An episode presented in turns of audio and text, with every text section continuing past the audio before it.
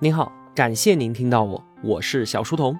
我的节目首发在小书童频道微信公众号，小是知晓的小，在公众号里回复陪伴，可以添加我的个人微信。小书童将常年相伴在您左右。我们继续聊沟通的方法，作者托布花。无论您是在喜马拉雅还是在公众号收听本期节目，都可以通过音频下方的连接直接买到这本书。作者说啊。自己曾经犯过一个错误，每每想起都是坐立不安。怎么回事啊？是他第一年参加工作的时候，非常难得的获得了一个向一家大企业高管汇报工作的机会。托布花呢是精心的准备了汇报当中的每一句话、每一个细节，过程呢很顺利，滔滔不绝的展示了自己的方案。结束之后啊，对方高管都夸赞说：“年轻人，你口才真好。”但是呢。当他听到这句溢美之词，顿时就惊出了一身的冷汗。为什么呢？因为这个时候啊，他才后知后觉地发现自己犯了一个大错。这本来应该是一次和对方公司高管沟通的机会，却被他变成了自己的个人秀。自己在滔滔不绝的同时呢，也关闭掉了所有可能性的窗口。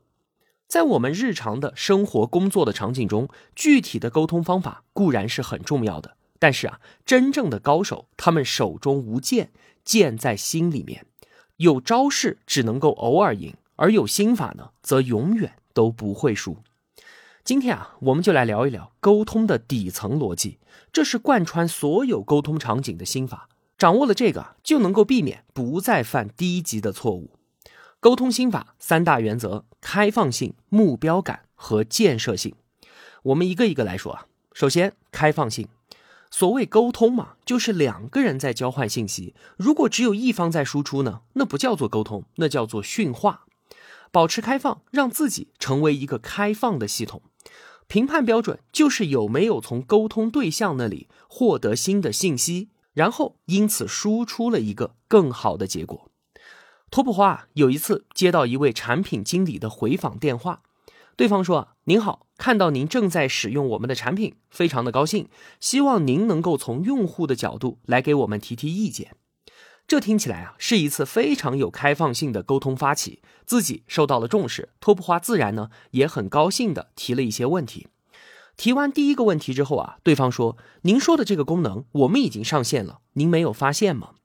紧接着，托布华又提出了第二个问题，结果对方又说：“应该不会这样啊，可能是您在使用的时候操作错了。”经过这两轮的回答，同学们觉得托布华还会提出第三个问题吗？对于这一位产品经理来说，他也并没有拿到任何能够帮助自己改善产品的信息。这样的假开放性啊，只不过是在做表面文章罢了。开放性是什么？它等于扩大共识。加上消除盲区，沟通当中的信息可以简单的分成四类。我们两个都知道的就是我们两个的共识区，在这个范围内进行沟通啊，当然是非常的舒适的。那我不知道，你知道的就叫做我的盲区。同理，我知道你不知道，就是你的盲区。最后呢，我们两个人都不知道的，那也是最糟糕的，就是我们两个的盲区。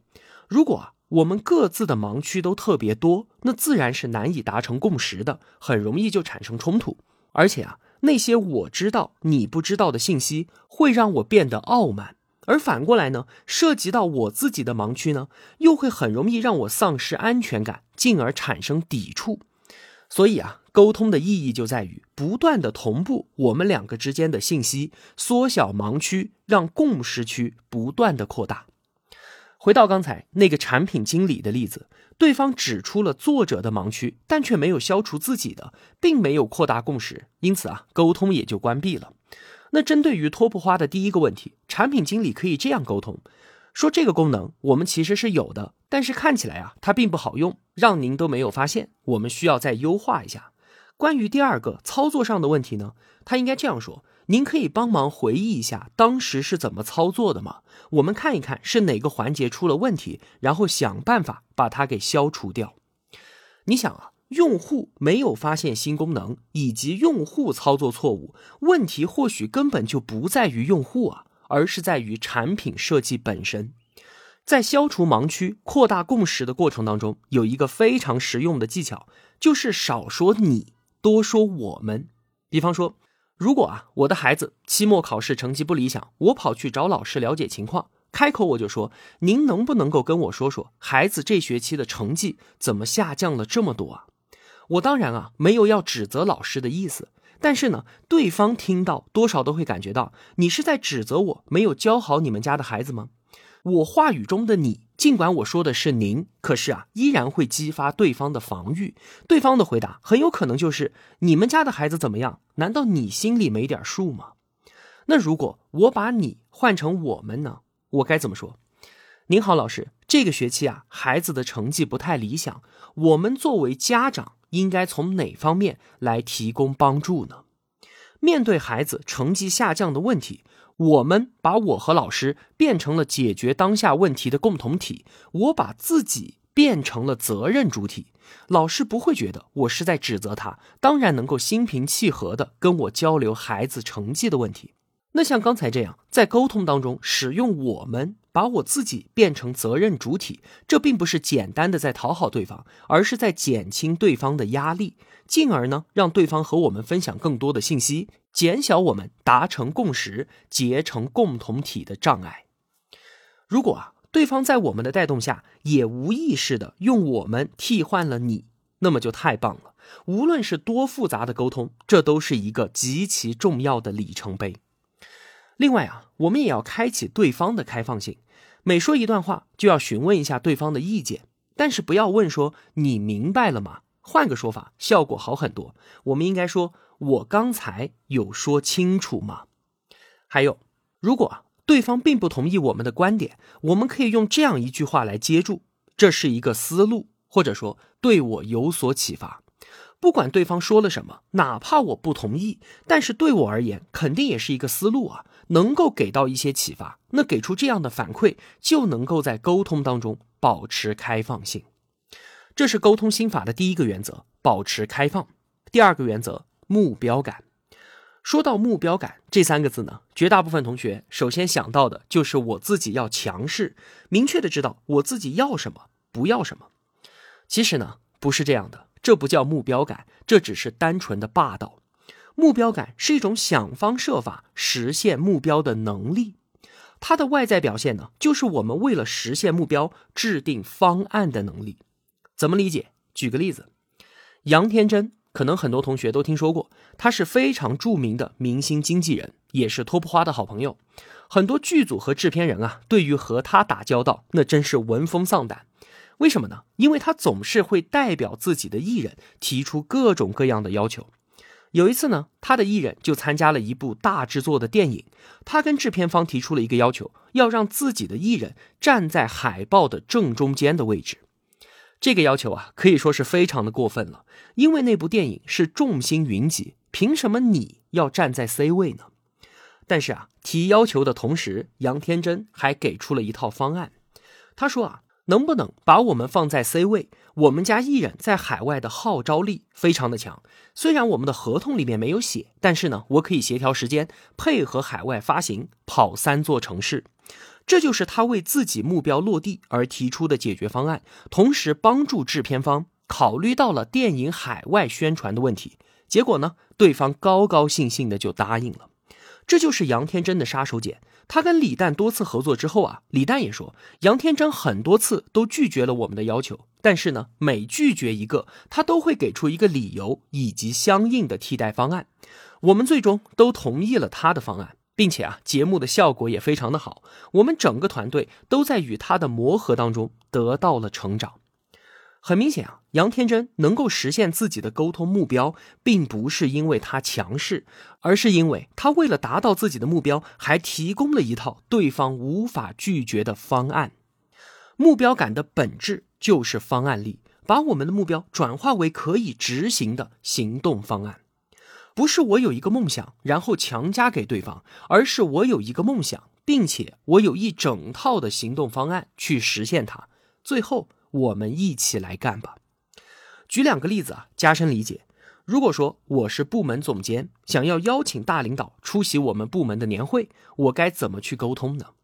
一般的邀请啊，无非就是这样的：领导为了庆祝我们部门提前完成今年的工作指标，邀请您参加我们部门的年会，时间在周二下午。您看，您有空吗？之所以要邀请领导，无非就是来请他为我站台嘛。而领导来不来，主要还是看我们部门重不重要。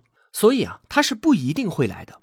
那为了实现邀请目标，我们加入方案例，把沟通话术升级一下，你听听看，是不是会更好？领导，我们准备搞一个年会，一方面呢是为了庆祝提前完成了今年的指标，另一方面呢是想给大家打打气，争取明年业绩翻倍。所以啊，也请您来给我们把握一下方向。知道您非常的忙，我已经把发言稿都给准备好了。周二下午两点开始，第一个环节就是您讲话，十分钟就可以了。您发言结束，给优秀员工颁个奖，就可以去忙别的事情了。我们不会多耽误您的时间。你看这样的沟通话术，领导一般是不会拒绝的。为什么？首先。我把自己请你来站台的目标变成了我们共同的目标，也就是我们部门业绩翻倍。而且啊，我还做好了方案，把所有的障碍都给扫清了。领导还有什么理由不愿意投资这十分钟的时间给我呢？再举个例子，假设我是乙方，想和甲方客户合作，但是呢，约了几次，人家都回绝掉了，我应该怎么办呢？破局的方式仍然是在沟通的过程当中展现自己的方案力。领导啊，知道您最近特别忙，但是呢，再忙也要吃饭嘛。您看这样可不可以？明天咱们就在您公司附近吃顿午饭，我提前到，把菜给点好，您来了就可以吃。我把资料准备好，我们一边吃一边聊，最多一个小时，您看可以吗？这样一个方案啊，对于客户来说其实是没有什么损失的，他很有可能答应。托普花就曾经用过这招，但是呢，客户还是放了他的鸽子。已经到了餐厅，点好菜了。人家突然打电话说：“不好意思，来不了了，有急事儿，马上要飞上海。”托布花并没有抱怨啊，反而窃喜。对方已经答应吃饭了，现在因为急事放了鸽子，他心里面啊肯定是有歉意的。这个时候更加有利于和他建立关系。于是呢，托布花抱着强烈的目标感继续努力，说：“没关系，您的时间最宝贵。要不这样，如果可以的话，我陪您去机场，我们在路上。”聊一聊，同学们可能会觉得这样穷追不舍会不会不太好啊？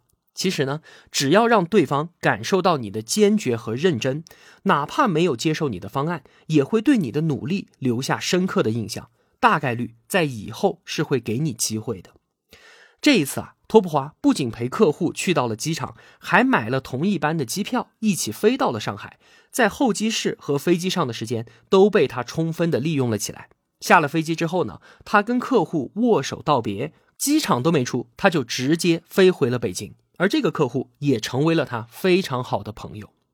在你来我往过招的时候啊，谁的方案更加的周全，谁的目标更加的坚定，谁就能够赢。接下来是沟通心法的第三个原则：建设性。什么叫做建设性呢？爱的反面并不是恨，而是冷漠。成功的反义词也并不是失败，而是平庸；建设性的反义词呢，也与破坏无关，而是停滞不前。沟通缺乏建设性，那就是坐而论道，拒绝行动。建设性就是要把沟通导向行动，只有动起来，沟通才不是空话，才能够产生真正的价值。托普华他总结了一个公式，可以把沟通导向行动拆解为三个关键的动作。建设性等于可执行的最小化行动，加上可持续的行动阶梯，再加上每个节点的及时反馈。第一个，找到立即就可以执行的最小化的行动是最为重要的。万事开头难吗？出来混，什么最重要？那当然，首先是要出来啊。之后呢，我们把整个方案拆解，使其成为一级级可以持续向上迈进的台阶。最后呢，则是不断的反馈，及时调整，让沟通对象对每一步都拥有掌控感。作者举了个例子啊，托普花的公司有一个部门是专门负责 to B 的业务的，也就是对于企业的销售，说服企业人力资源部门批量的采购课程，给员工做内部培训。to B 的工作啊，是一个漫长的沟通过程。客户呢，首先要了解他们的 APP，了解课程，评估自己公司的员工是不是需要，需要哪一些。评估完了之后呢，还要上报批准等等。所以啊，从第一次接触到达成交易，往往都需要成年累月的时间。这对于沟通者来说啊，是非常高的要求。从开放性来说呢，要不断的扩大和客户的共识区，减少彼此的认知盲区。从目标感来说呢，要向客户提供个性化的方案，并且得到对方的认可。当然了，必不可少的就是我们要说的建设性。我们来看看托布花的团队是怎么把沟通导向行动，最终让客户拍板的。这非常的有借鉴意义。他们在和客户介绍完方案之后啊，就会找机会发起最小化的行动，会这样说：我们一边评估着，一边推进一点工作吧。你们人力资源部有多少个人？我可以申请给你们部门的人试听。我这里啊选择了五门课程，你们可以听听看有没有符合你们公司的。这个行动一旦做出来啊，双方的沟通焦点就变了，从之前要不要做这个项目，变成了选哪一门课更加的合适。随后在接下来的沟通当中，拆解可持续的行动阶梯。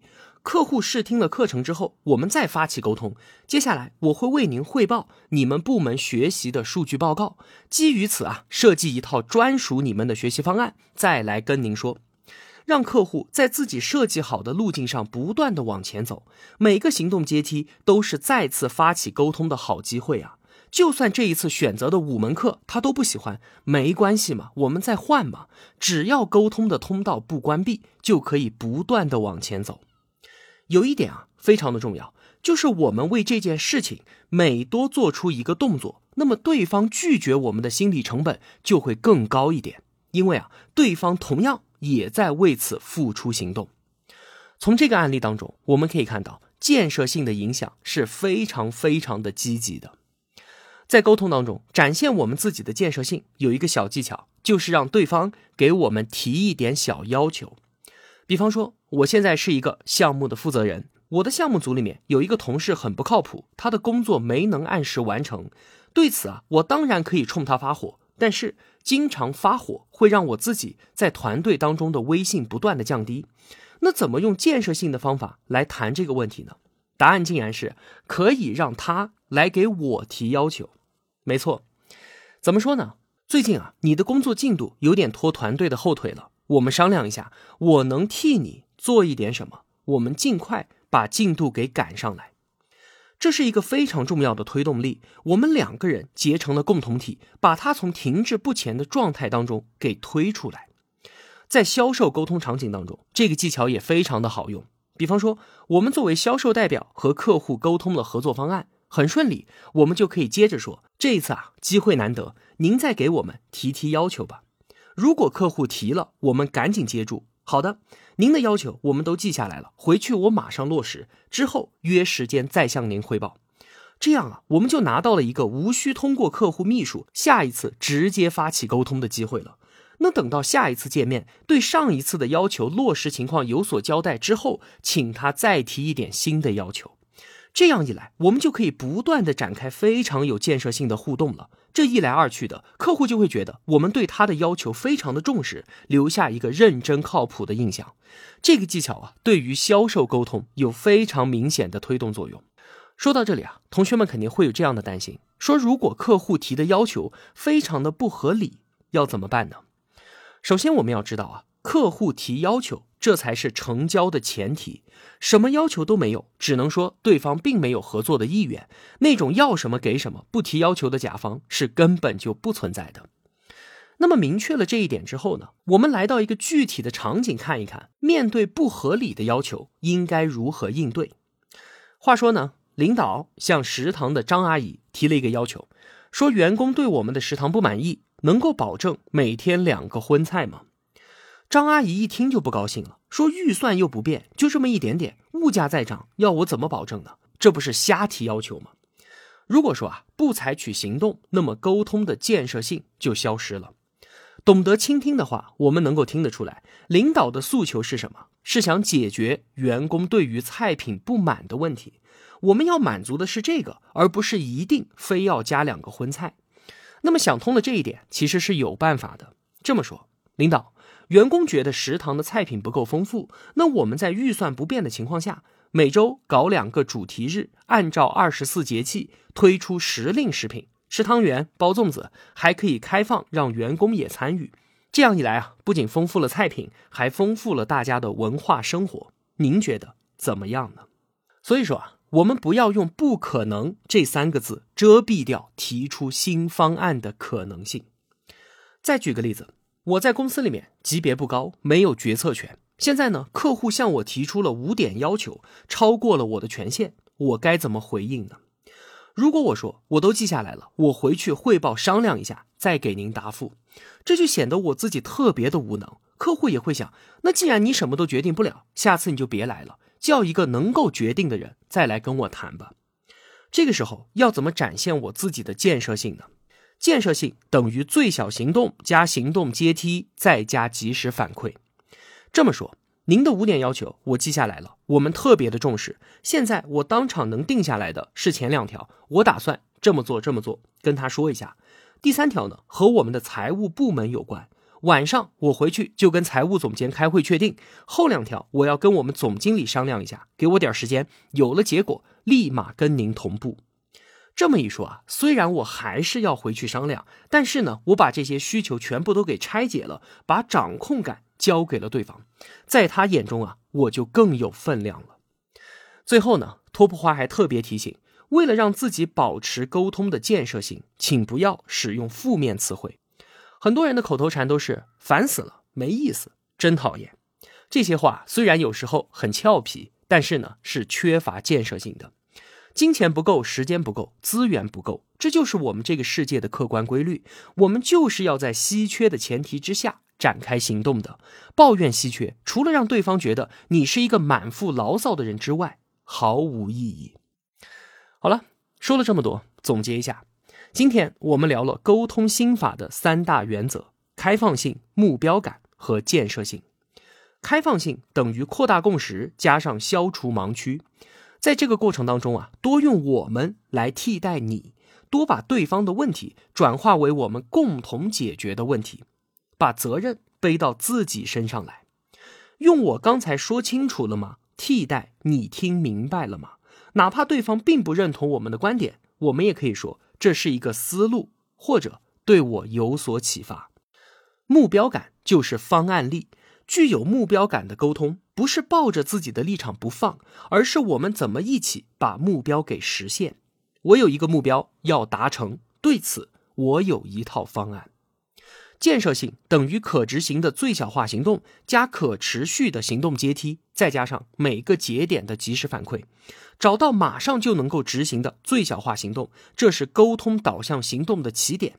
紧接着，把方案拆解成可以持续行动的阶梯，在每个节点都不断的反馈，及时调整。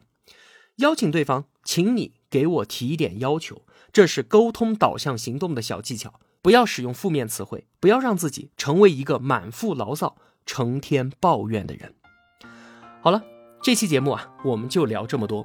通过音频下方的链接，可以直接购买沟通的方法。我是小书童，我在小书童频道与您不见不散。